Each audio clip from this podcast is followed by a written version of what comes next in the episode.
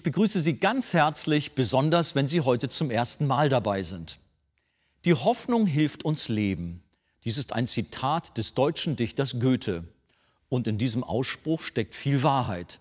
Denn wie will ein Mensch alle Krisen und Schwierigkeiten des Lebens ohne Hoffnung durchstehen? Ein Mensch kann und will ohne Hoffnung nicht leben. Die Frage dabei ist nur, worin suchen wir unsere Hoffnung? Pastor Christian Wegert spricht in der heutigen Predigt über die Quelle, das Wesen und die Kraft der Hoffnung, die uns die Bibel gibt. Und er zeigt, warum die Qualität dieser Hoffnung eine ganz andere ist als all die anderen Ersatzhoffnungen, die wir uns sonst suchen. Da es hierbei im wahrsten Sinne des Wortes um unser Leben geht, sollten Sie jetzt unbedingt dranbleiben.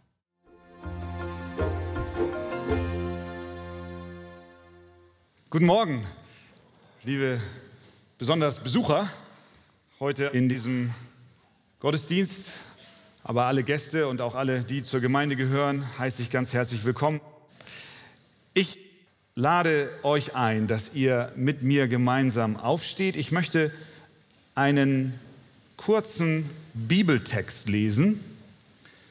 Das ist ein Auszug aus einem Brief, den Petrus geschrieben hat. In dem ersten Petrusbrief im ersten Kapitel lesen wir ab Vers 3 diese Worte. Gelobt sei Gott, der Vater unseres Herrn Jesus Christus, der uns nach seiner großen Barmherzigkeit wiedergeboren hat zu einer lebendigen Hoffnung durch die Auferstehung Jesu Christi von den Toten zu einem unvergänglichen und unbefleckten und unverwelklichen Erbe, das aufbewahrt wird im Himmel für euch, die ihr aus Gottes Macht durch den Glauben bewahrt werdet zur Seligkeit, die bereit ist, dass sie offenbar werde zu der letzten Zeit. Amen. Nehmt doch gerne Platz und wir wollen schauen, was dieser Text mit dem Thema Es gibt noch Hoffnung zu tun hat. Wir wissen alle, dass Deutschland in verschiedenen Disziplinen Weltmeistertitel besitzt. Zum Beispiel von 1986 bis 88 im Jahr 1990 und von 2003 bis 2008 war Deutschland Exportweltmeister. Das Land mit der größten Warenausfuhr auf dem gesamten Globus. 2013 waren wir, wenn wir das so sagen dürfen, Weltmeister in der Kanarienvogelzucht. 54 und 2003 war Deutschland Weltmeister im Handball. 54, 74, 90, 2014 Weltmeister im Fußball. 2016 kein Europameister. Aber es gibt auch andere Disziplinen, in denen man uns nachsagt, dass wir Weltmeister seien. Zum Beispiel in der Disziplin des Pessimismus. Die deutschen Weltmeister des Pessimismus, die Engländer und Amerikaner haben dafür sogar einen Begriff kreiert.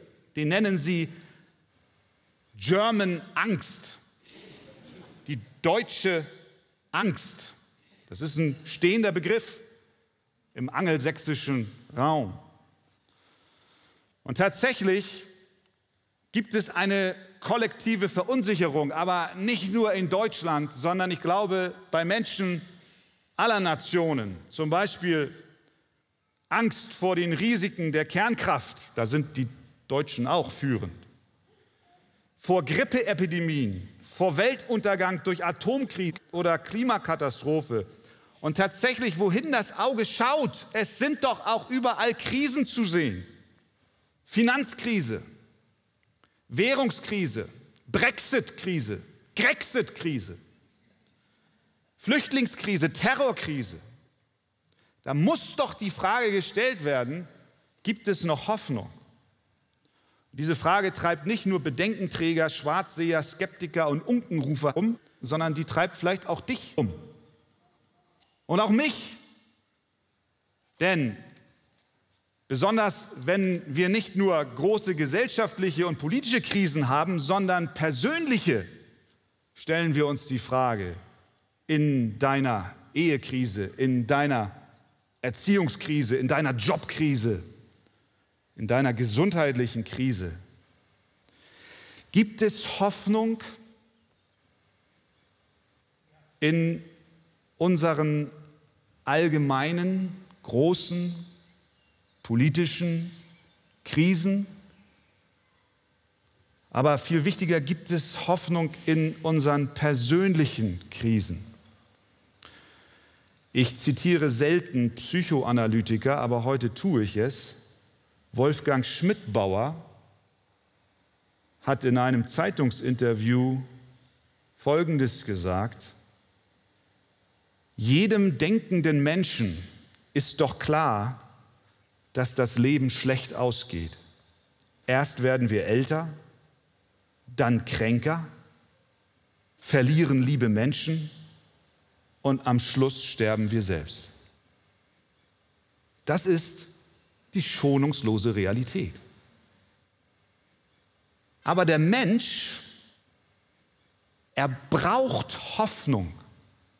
Denn wenn er keine Hoffnung hat, will er und kann er nicht mehr leben. Und deswegen machen wir uns als Menschen auf den Weg, um Hoffnung zu finden. Wir kreieren uns Möglichkeiten, in die wir die Zukunft hinein interpretieren und aus denen wir Hoffnung beziehen wollen. Der eine sucht die Hoffnung im Fortschritt der Medizin. Ein anderer sucht Hoffnung in der Vernunft des Menschen, in Bildung. Ein nächster sucht Hoffnung in seinem Portemonnaie.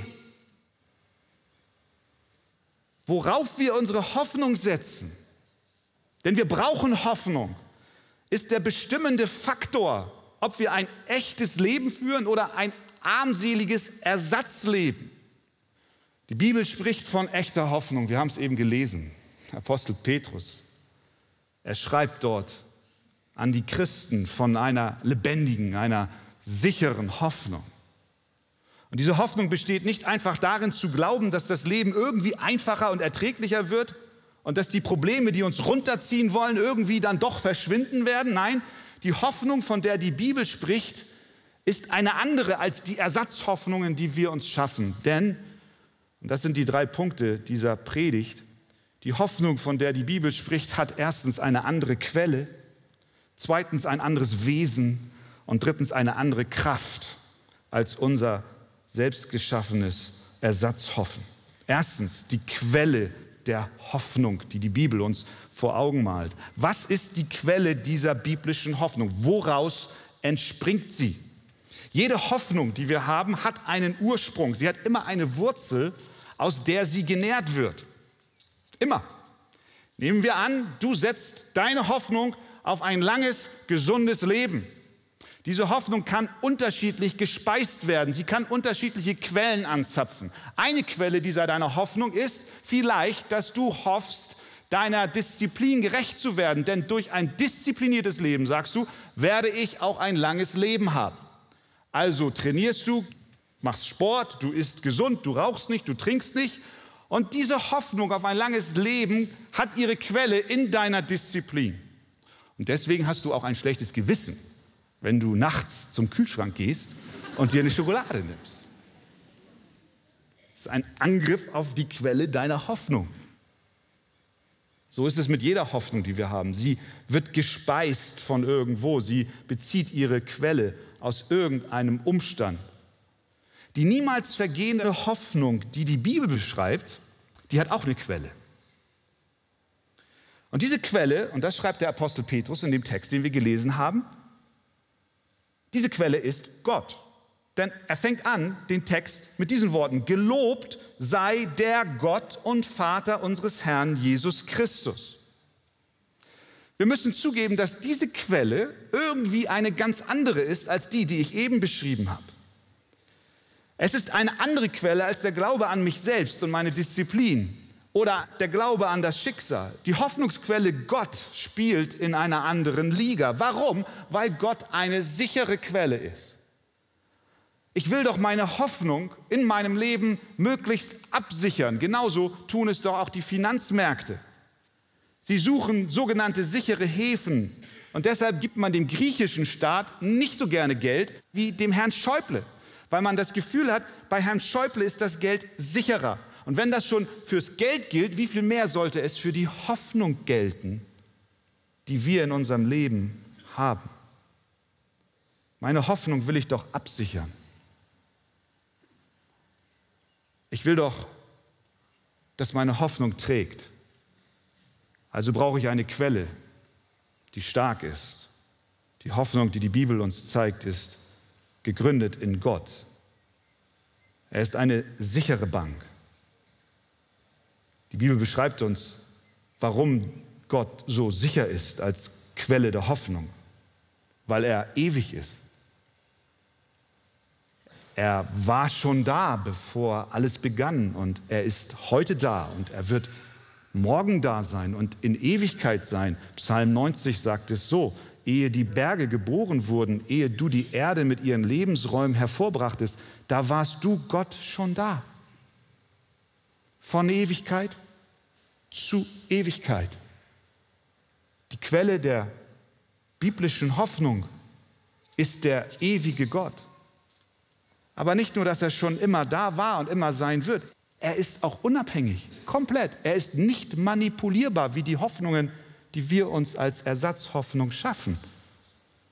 Apostelgeschichte 17. Er, Gott, ist nicht darauf angewiesen, dass wir Menschen ihm dienen. Nicht er ist von uns abhängig, sondern wir von ihm.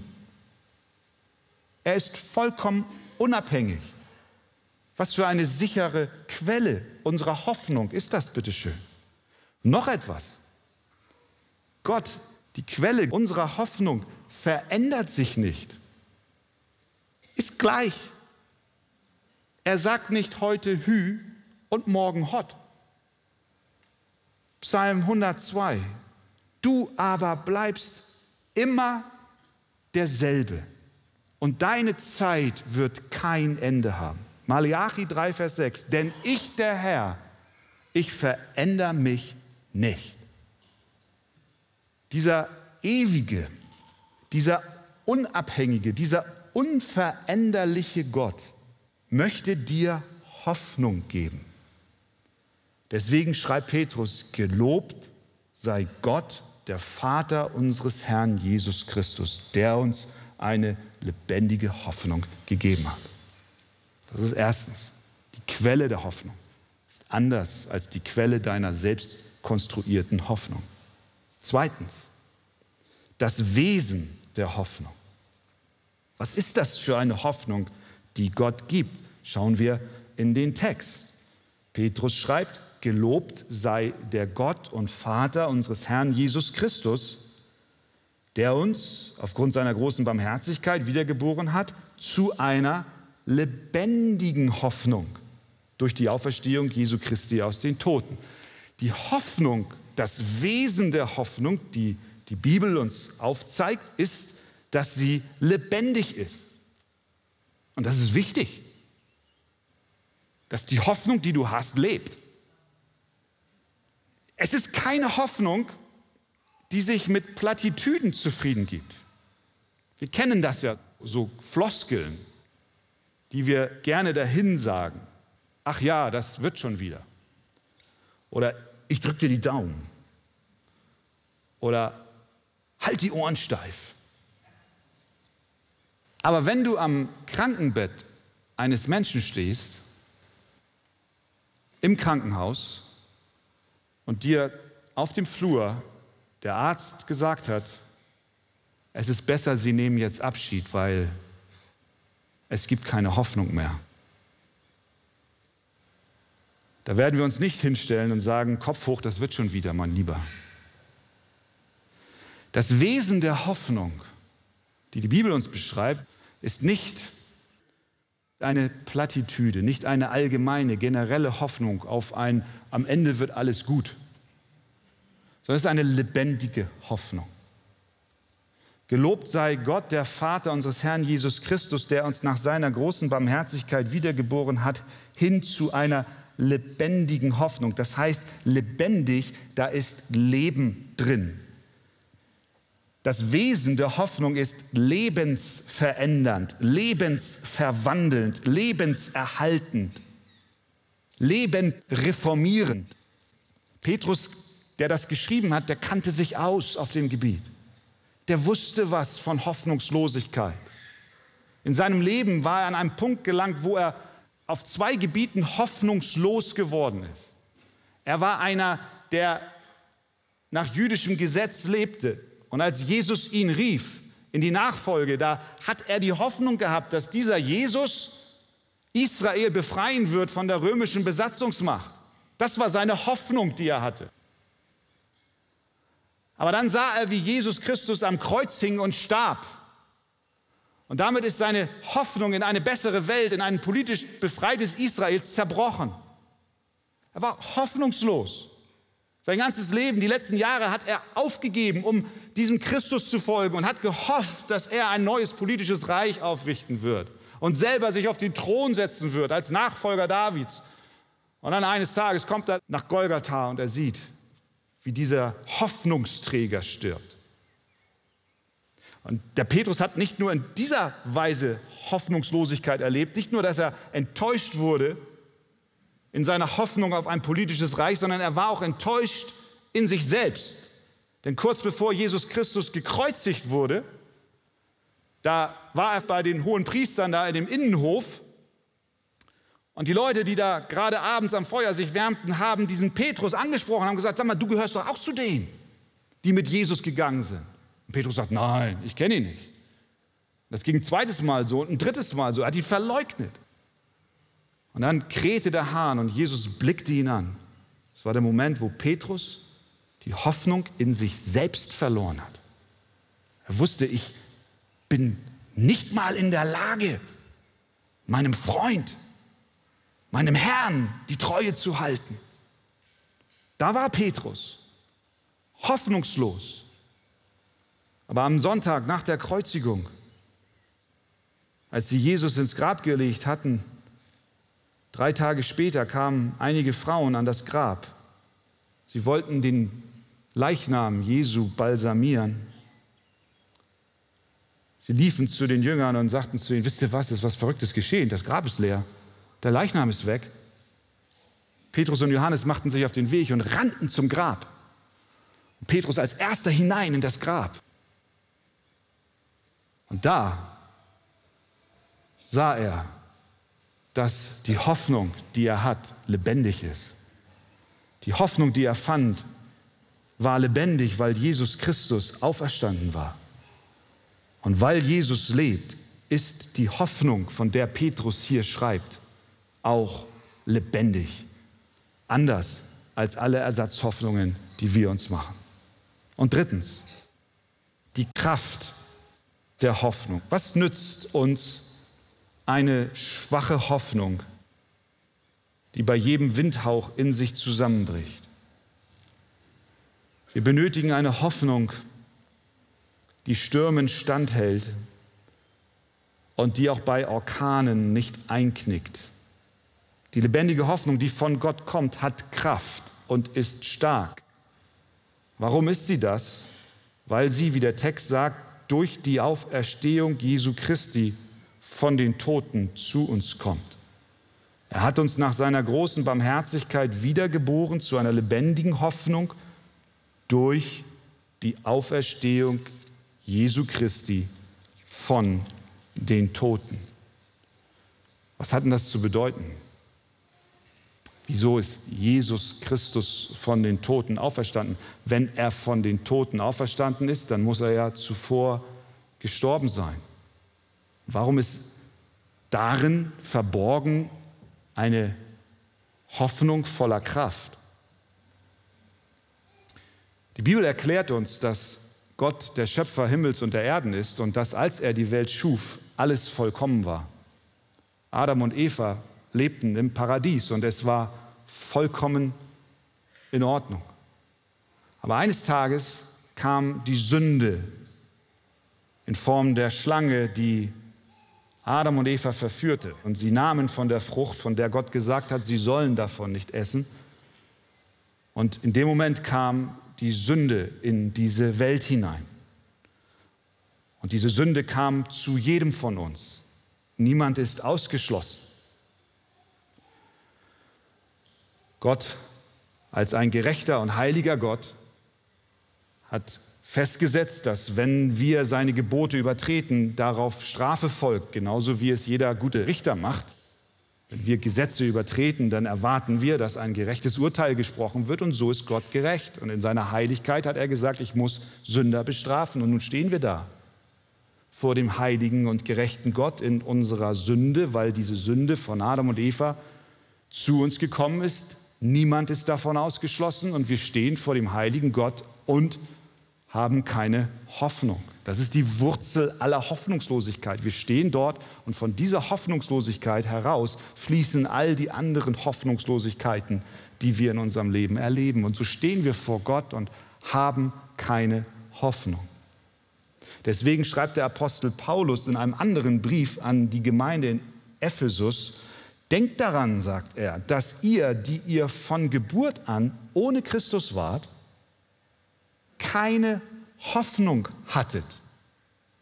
Und ihr wart ohne Gott in der Welt. Das ist die Beschreibung der Bibel. Ich eingeschlossen, wir alle. Keine Hoffnung. Wir können mit unserer Schuld, und du weißt, wo du deine verborgene Schuld hast, du weißt, dass du mit dieser deiner Schuld vor Gott nicht bestehen kannst. Das Urteil über die Sünde ist der Tod.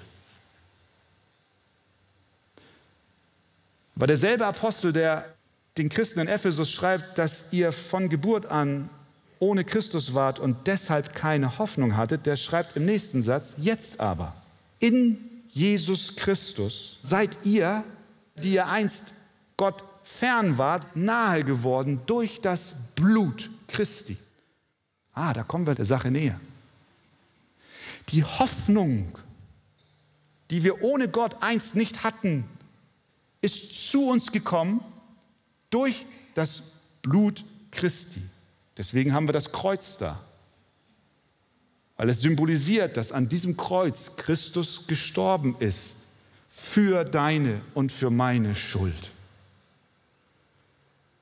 Er ist den Weg gegangen, den wir hätten gehen sollen, aber weil wir auf ganzer Linie versagt haben, jeder Mensch, braucht es einen Stellvertreter, der für uns unsere Schuld nimmt. Und das tat Christus. Er kam auf diese Welt, er lebte ein Leben in vollkommenem Gehorsam Gott gegenüber, er ging an das Kreuz und er starb. Und Gott der Vater hat diese Bezahlung diese Sühnung der Schuld akzeptiert und hat ihn aus den Toten auferweckt mit einer Kraft, die nur von Gott kommt. Und deswegen haben wir nun, die wir an diesen Christus glauben, eine lebendige Hoffnung durch die Auferstehung Jesu Christi von den Toten. Weil Gott der Vater gesagt hat, Jesus, dein Opfer, deine Bezahlung genügt. Es braucht nichts anderes mehr geschehen.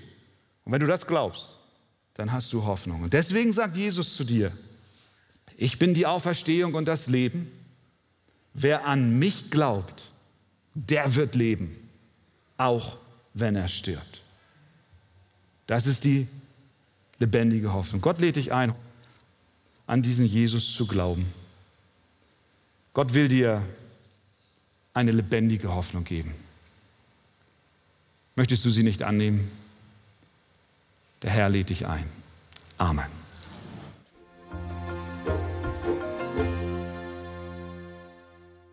Jeder Mensch braucht einen Stellvertreter, der seine Schuld übernimmt.